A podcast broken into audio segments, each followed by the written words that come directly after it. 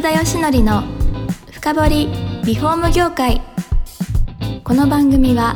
建築現場の業務効率化をサポートする施工管理アプリ段取りワークリフォーム事業のためのネットワーク戦力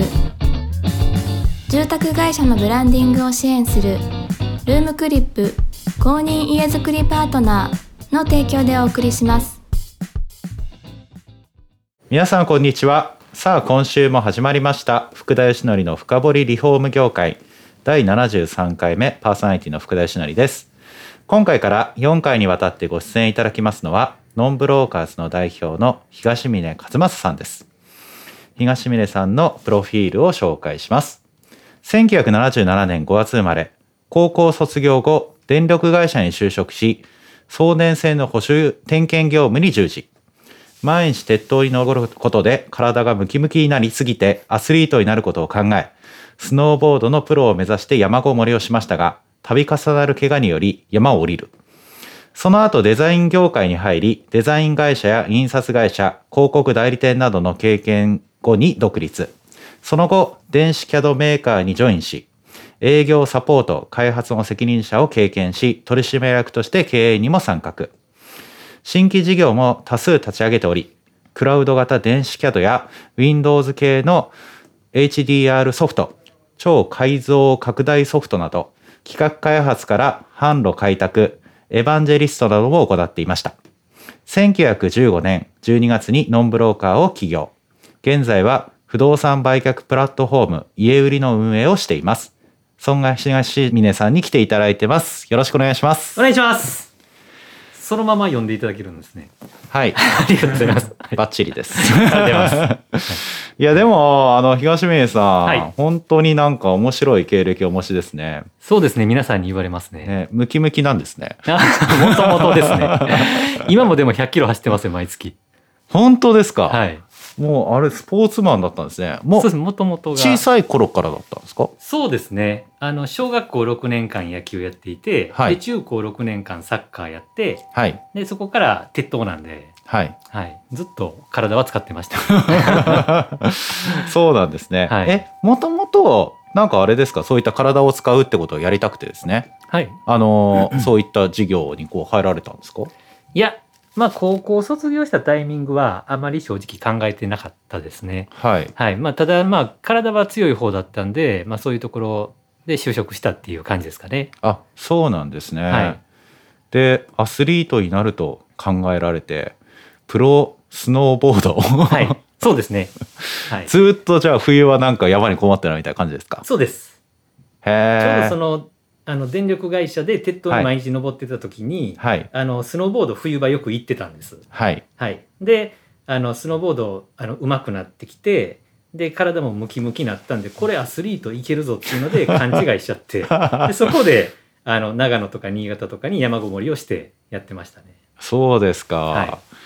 えーオリンピックにこう参加するまでみたいなそそううですいうね夢をこあうの当時は描いてたんです そうですそうです。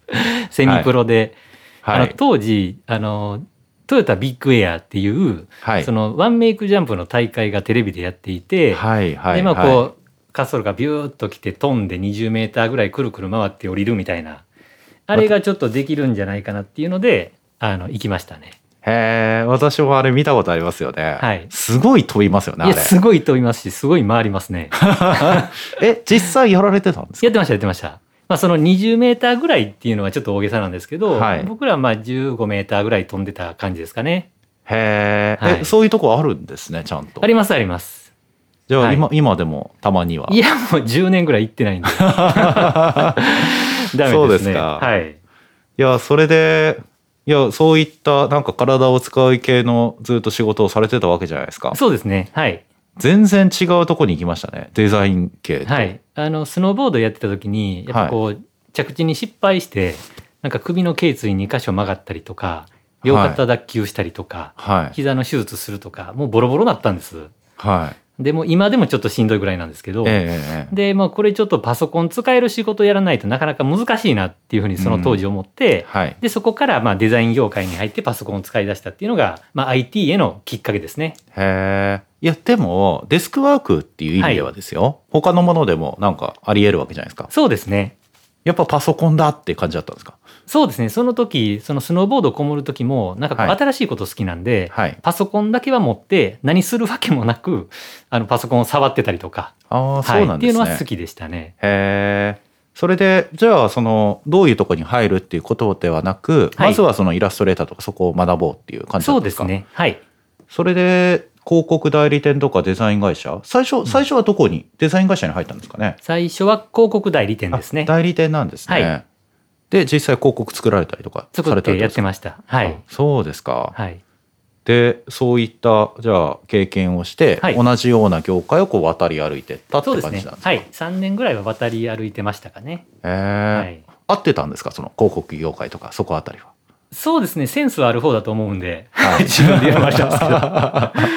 い。合ってるかなとは思ったんですが、はいまあその、デザイン業界やってる時に、まあ独立できるなっていうところまで来たんで、はい。一回一人でこう独立してるんです。あ、そうですか。はい。はい。でその時に、あの、まあ、お客さんとして出会った電子 CAD メーカーの社長が、まあ、はいすごいビジョンを持ってたんで、一緒にやりましょうっていうことになって、そこの CAD メーカーにジョインしたっていう感じなんですよね。へーちょっと違うじゃないですか。そのデザインするとか。そうですね。はい。えーその電子キャドメーカーさんは何どどんな志だったんですかあの、そうですね。まあ、その電子 CAD っていうのが、はいそもそも、そのパソコンとか、スマートフォンの中に入っている基板はとい。呼ばれるものあると思うんですが、そはのい基板を作るための CAD ソフトはい。を開発しているメーカーだったんですね。なるほど。はいはい。でまあそこの会社のパンフレット作成を一番最初お願いされて、はい。 CAD ってもう分からん言葉がいっぱいなんです。うーん。はい。なので、まあ、そこでいろいろこう調べていったら面白いなこの業界もっていうので、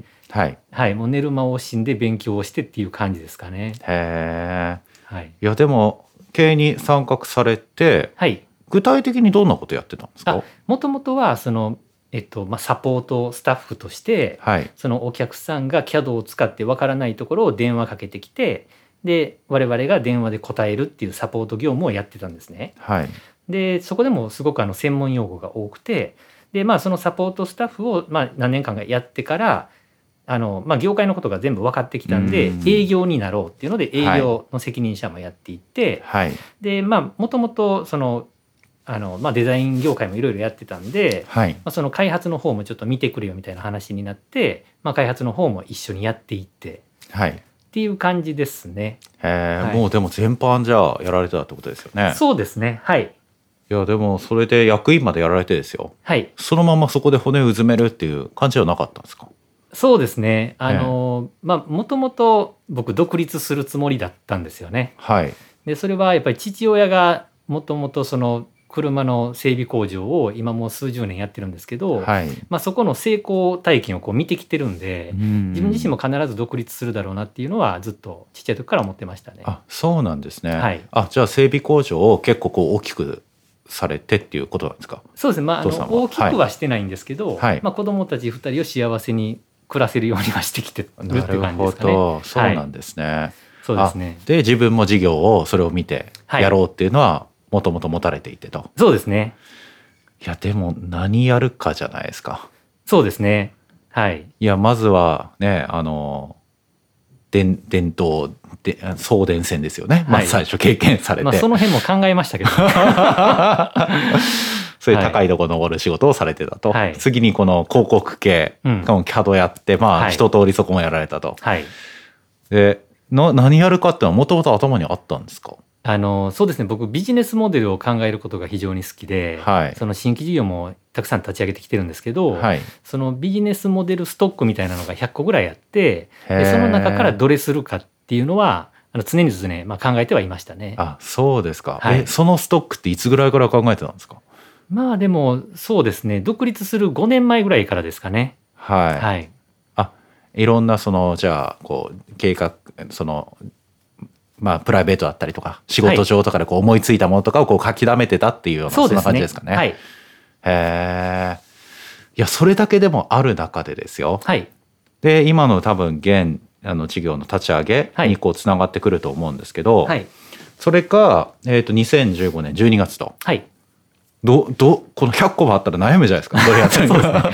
いやまあでもいろいろ失敗してます正 直はいそうですかはい一番最初って何やったんですか一番最初はあの写真用のアプリなんですけどはい今から例えば2時間っていうふうにアプリで設定してはいみんなでキーワードをこう共有するとどのカメラアプリで撮ったとしてもクラウド上で共有されてるっていう写真共有とアルバム整理が同時にできるっていうようなそういうアプリを作ったんです、へえ、まあ、例えば結婚式場とかで、はいまあ、今からみんなでこう共有しようよっていうのでなるほどまあ、みんなで撮ろうミントロっていう、はいはいもう死んだアプリなんですけど、はいはい、それをこう作ってやってましたねそのある場面イベントとかですよねそうでですそうですそうするとみんはないそれがアップして全部見れるよっていうそうですなんかのを使えそうですけどね、そうですね。まあその時はちょっとやっぱりアプリが多すぎてですね、はいなかなかこうゾンビアプリになってしまったって感じですかね。あそうなんですかはい、結構ハードあの結構使ってくれてる人もいたんですけど、はい、い、はい、や便利そうで同じようなものって当時なかったわけですよね多分そうですね、えーはい、なかったですね。で次何やられたんですかで次があの、まあ、うちの実家が車の整備工場と販売をやっていたので、はいその中古車の個人間売買プラットフォームあをやってました。なるほど、はい、全然違うことやってます ねそうですね車フリマって言うんですけど、はいはい、